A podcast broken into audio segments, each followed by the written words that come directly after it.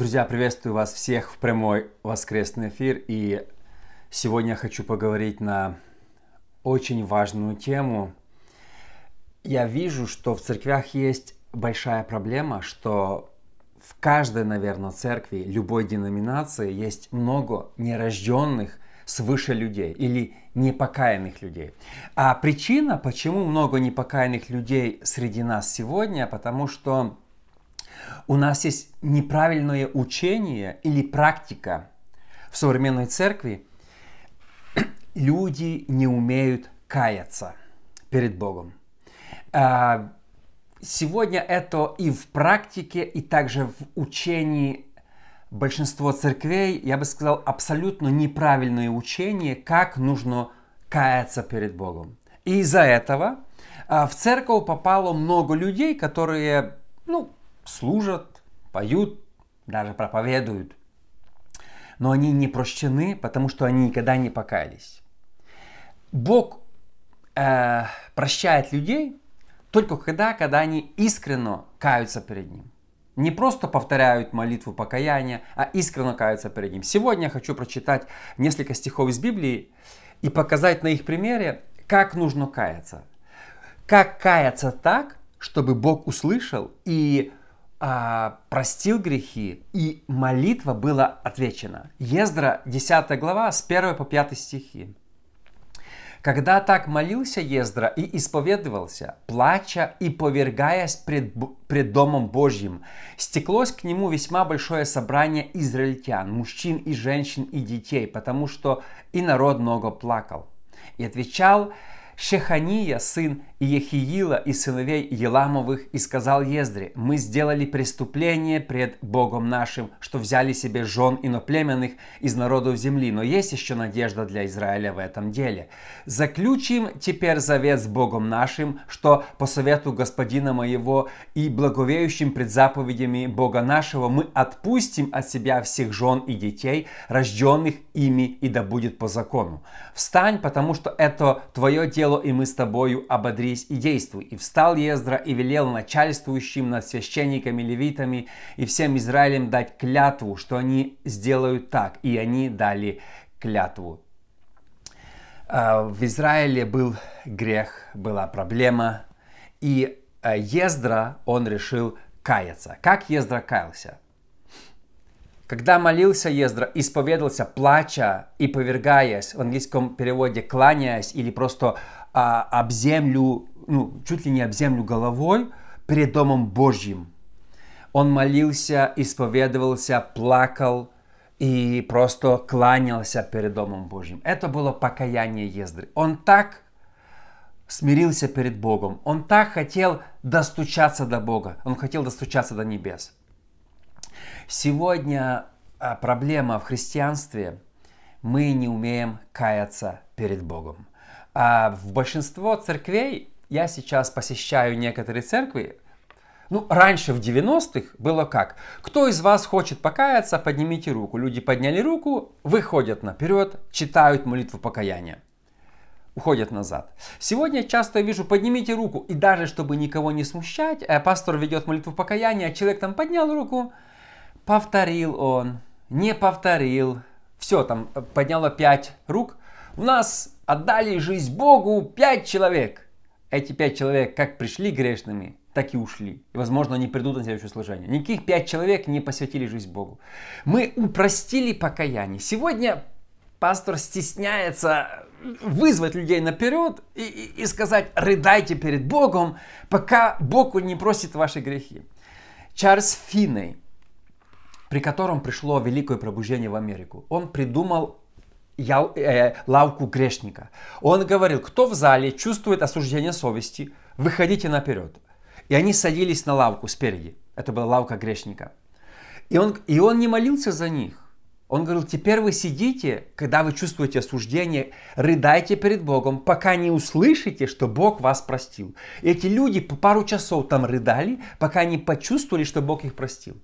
И, и поэтому процент спасенных людей на служениях Финея был намного выше, чем сегодня. Сегодня человек пришел грешный, он повторил молитву покаяния, как бы, а в это время его, а, знаете, мысли где-то в Италии, что-то, и он как при, Дух Святой входит в наше сердце, когда человек искренне кается, рыдает перед Богом. Он написано плакал, рыдал и исповедовался и кланялся. Знаете, ну это может быть грубо звучит, но если у человека нету слез, соплей, искреннего раскаяния за свою грешную жизнь, то если он повторил молитву покаяния, он не спасен. Он как пришел не спасенный, так и ушел. Поэтому в наших церквях сегодня а, много греха. Люди не рождены свыше, они не избавились, не очистились покаялись. Вы знаете, что покаяние – это не просто повторение молитвы за кем-то. Это ну, такое огромное событие. Дух Святой входит в сердце, человек меняется, человек становится другим. Это просто, ну, такое событие, что я думаю, здесь невозможно обойтись без слез. Ты, ты почувствуешь, что Бог зашел в твою жизнь. А вот и проблема в том, что многие они никогда не покаялись. Они как бы покаялись, подняли руку, там что-то пробормотали, грубо говоря. Это ходят и грехи тут, а и он уже два года в церкви, еще курить не может бросить. А, а, а, а почему до свадьбы спать нельзя, у него вопросы. А почему это? А где написано, что нельзя наркотики или, или алкоголь? Э, почему? Нерожденные свыше люди расплодились в современных церквях. Недавно я...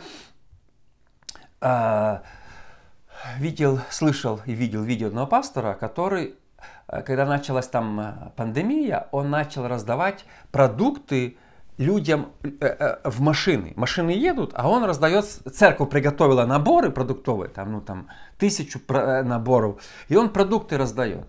Люди приезжают, и каждому он в машину заглядывает и говорит, хотите помолиться молитвой покаяния? Ну, и держит пакет с продуктами. Все говорят, ну, ну, не, да, не, не покаешься, не даст продуктов. Ну, ну да, хотим.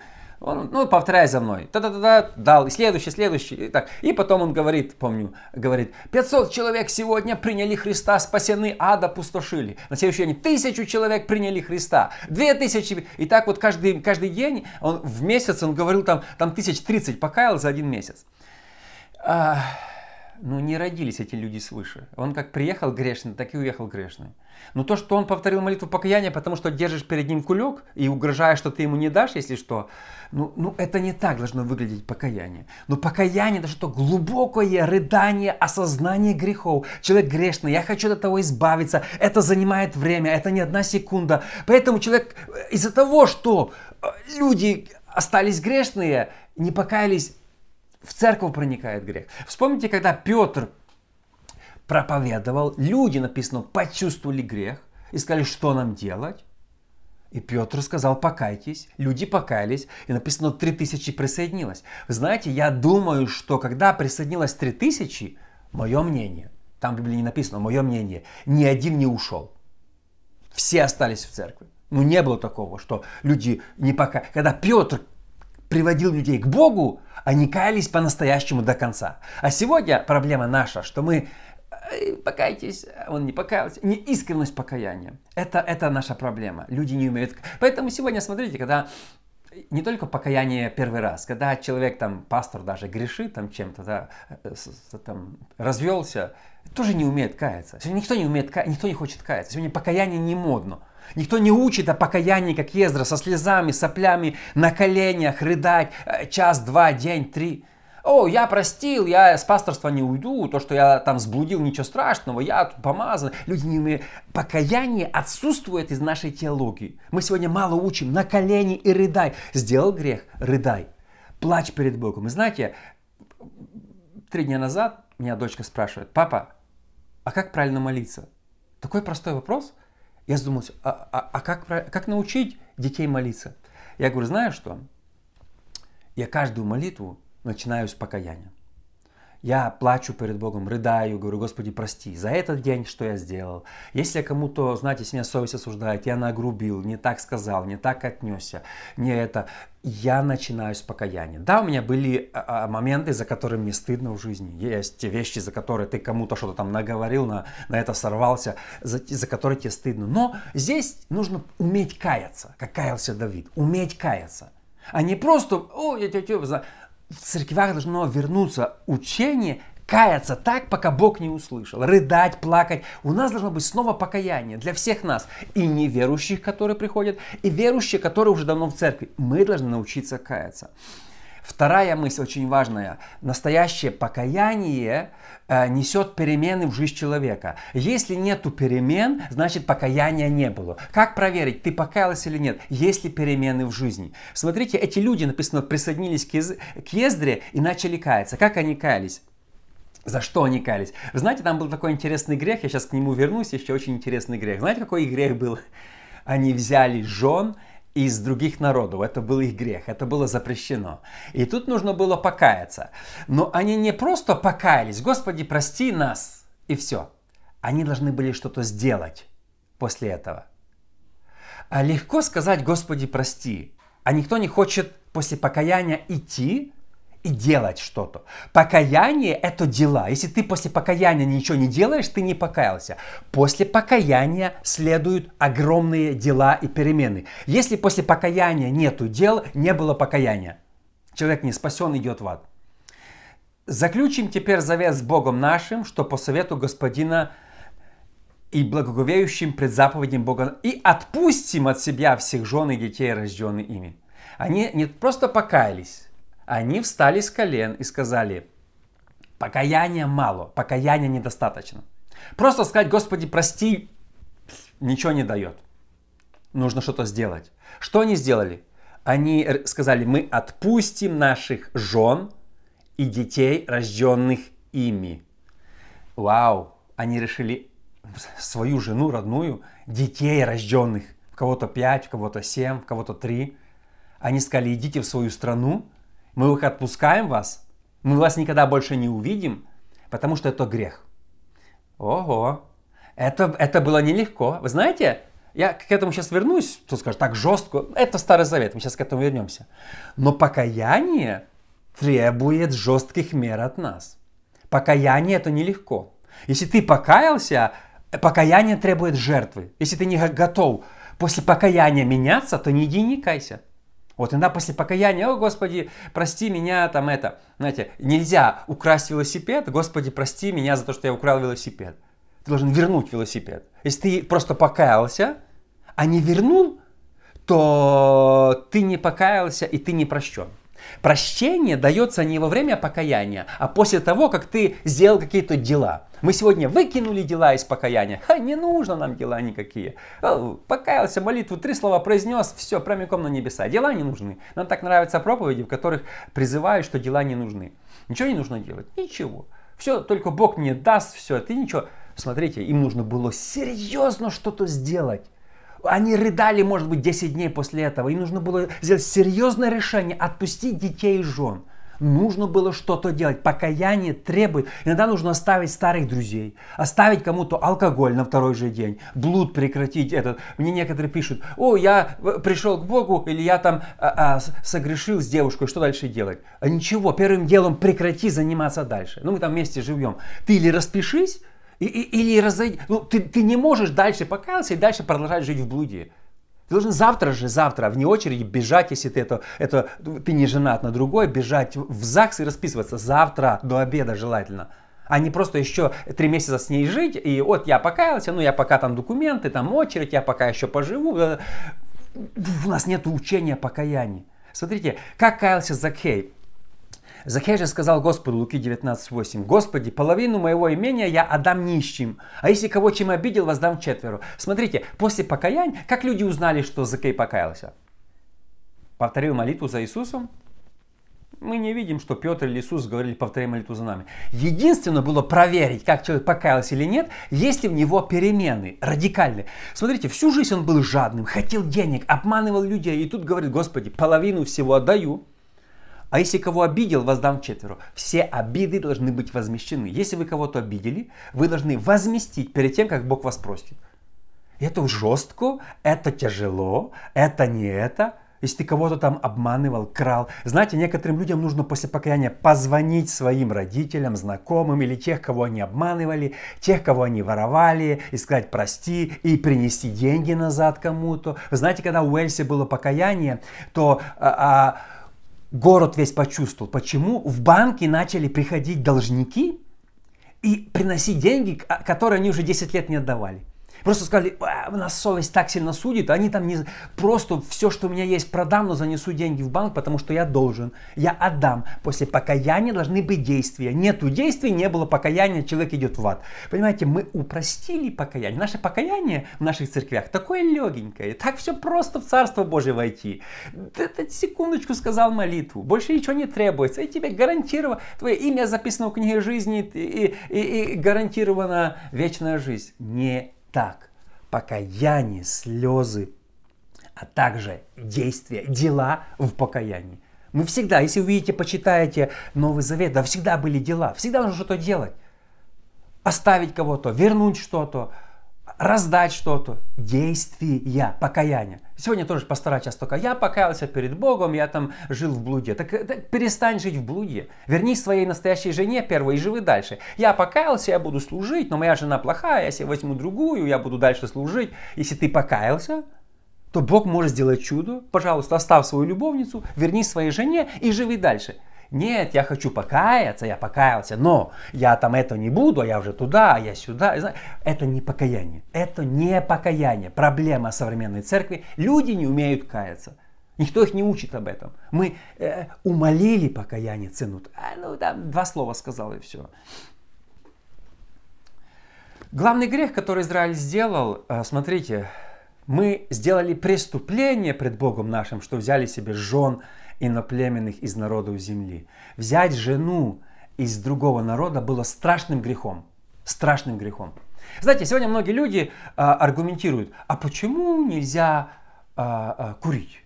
А почему нельзя спать до свадьбы? Почему нельзя это? А почему Бог запрещает? А почему нельзя, сегодня многие, знаете, в западных странах, в Америке говорят, а почему Бог не разрешает там однополые браки? А почему Бог а потому что Бог так написал в своем слове, и точка, и ты с Богом спорить не будешь. Почему в Старом Завете нельзя было брать иноплеменных жен? Так захотел Бог. Если Бог что-то написал, то человек не имеет права с ним спорить. Да, Бог сказал, не, не упивайтесь алкоголем. Значит, я не пью алкоголь. И точка. И у меня нету вопросу, а почему нельзя? Я же чуть-чуть хочу. У меня нету вопросу. Нет вопросов к Богу по курению. Нет вопросов к Богу, почему нельзя спать до свадьбы. Бог так сказал, почему нельзя воровать. А нас, знаете, некоторые говорят, а нас государство воровывает, мы будем воровать у государства. Подожди, но если Бог сказал, ты с ним не споришь. Все, это первое. Нужно прекратить аргументировать с Богом и своей логикой. А, а, а я не думаю, что Бог накажет людей в аду всегда. Это не умещается в мою логику. Причем твоя логика? Бог, ты, ты Божье творение, Бог тебя сотворил. Бог создал, а так Он захотел. Все. С Богом, ну, знаете, не задавать, не задавать Богу лишних вопросов.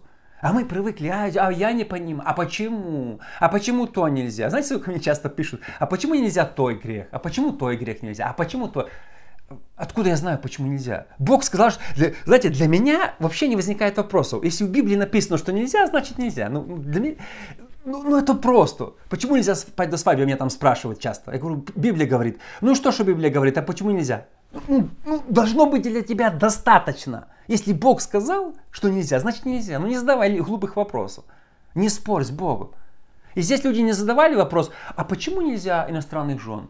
А почему нельзя? А мы хотим, а у нас дети от них есть, а мы хотим иностранных жен. А почему нельзя? А что здесь плохого? Я не вижу плохого. Бог любовь. Бог любого. Что? Я уже живу пять лет, мы уже нажили все. А что мне делать? Подожди. Если Бог сказал в своем слове, то ты оставил, выслал ее с детьми вместе и все. Понимаете? Им нужно было сделать жесткое решение. Очень жесткое. Смотрите, сегодня некоторые христиане э, любят Старый Завет так сильно и проповедуют, что нужно исполнять Старый Завет. Там э, субботу исполнять, сало не кушать, еще что-нибудь. Вы знаете, мне, мне нравятся эти христиане, э, если, я не знаю, христиане или, или нет, а потому что они вырывают с Библии. Вот, вот это мы не будем. Так вот, если ты это, так нельзя жениться на, на иностранном. Если ты, например, с Украины женился на человека из другой нации, то Бог тебе не разрешает.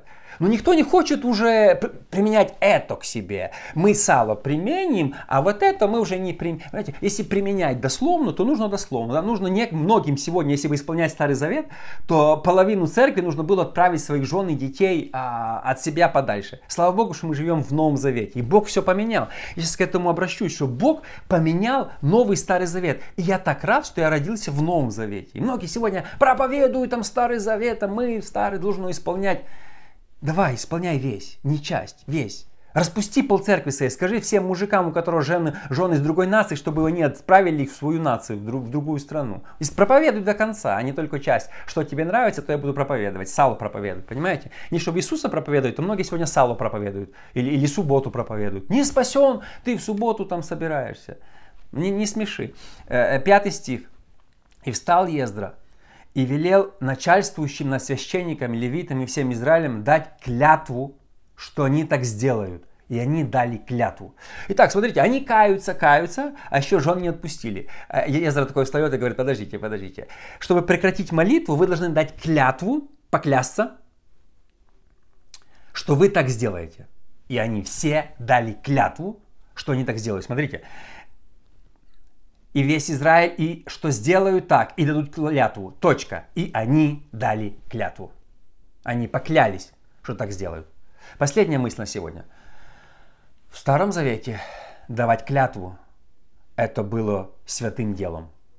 В Новом Завете это грех. Смотрите. Есть вещи, которые в Старом Завете это было святое дело, а в Новом Завете это не то, что не нужно делать, это грех делать. Это серьезные вещи. Многие люди так держатся каких-то там мега-законов, там мы должны, там какие-то праздники. Подождите, есть вещи, которые в Старом Завете нужно было. Это было, он заставил, Ездра заставил их дать клятву. И написано, и дали клятву. Это было святым, таким почетным делом, когда человек во время молитвы дает клятву. Это было таким благословением, святым делом. А в Новом Завете это уже грех. Как это так? Как это? Как? Один и тот же Бог? А Бог поменял теперь. Говорит, было так, а стало так. И снова не спорь с Богом. Если Бог поменял что-то, то Он поменял. Матфея 5, 33-34. Еще слышали вы, что сказано древним? Не приступай клятвы, но исполняй пред Господом клятвы твои. А я говорю вам, не клянись вовсе, ни небом, потому что оно престол Божий, ни тем. Иисус дальше перечисляет. Не клянись вовсе и точка. Нельзя клясться да будет твое слово да-да, нет-нет. Что сверх, то от лукавого, Иисус сказал. Очень строго. Иисус осудил клятвы. Как, Иисус? Ведь в Старом Завете это было такое святое, благоговейное дело. Почему ты разрушаешь Старый Завет? Почему ты меняешь? Иисус сказал, потому что Иисус Бог. Иисус Бог, и Он поменял. Вот было так, а стало так. А многие не понимают, что Иисус Бог, и они продолжают это. Иисус имел право, потому что Иисус давал закон. Иисус был всемогущий Бог и в Старом Завете, и в Новом Завете. Если сам Бог говорит так, а теперь так, то мы должны слушаться, а не там, о, я понимаешь, мы это. Наши деды шли в тюрьму за то, что отказывались давать клятву. Мой отец, например, сидел в тюрьме, потому что отказался дать клятву э, советской власти. Ваня Моисеев пошел в армию отказался дать клятву, его привезли домой в цинковом гробу. Все мои братья, которые шли в армию, не принимали присягу по одной простой причине, не давали клятву. Клятву нельзя давать. И все, они не давали, они прочитали, они не давали. И, и, и понимаете, и, и то, что ну там в Старом Завете можно было, конечно можно было, нужно было. Каждый человек по 10 раз в день давал клятвы, это было нормальным. Все клялись, от Авраама, Моисея все, и Давида, все клялись. Это было таким здорово, ну таким ну, благословением. Такой почетный человек дает клятву. А Иисус взял и отменил клятву и сказал, не отменил, а вообще сказал, это грех делать. Упс, и все, потому что он Бог. И последняя мысль. Старый Завет отличается от Нового. Очень сильно отличается. И мы не должны вырывать какие-то части. Вот это Старый Завет, это Новый, мы это хотим, а это мы не хотим, а это мы будем. Это... Мы должны придерживаться того, что написано в Новом Завете.